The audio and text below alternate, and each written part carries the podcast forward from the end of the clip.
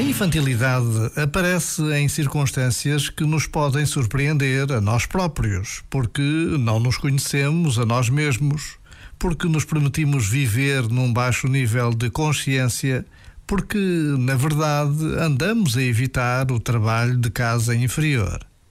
Todos temos as nossas feridas, sombras, cegueiras, dinâmicas por conhecer e domesticar em vez de ser motivo de tristeza e preocupação, que isso seja motivo de humildade, curiosidade e empatia para conosco e para com os outros.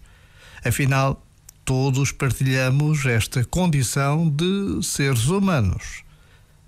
Já agora, vale a pena pensar nisto. Este momento está disponível em podcast no site e na app.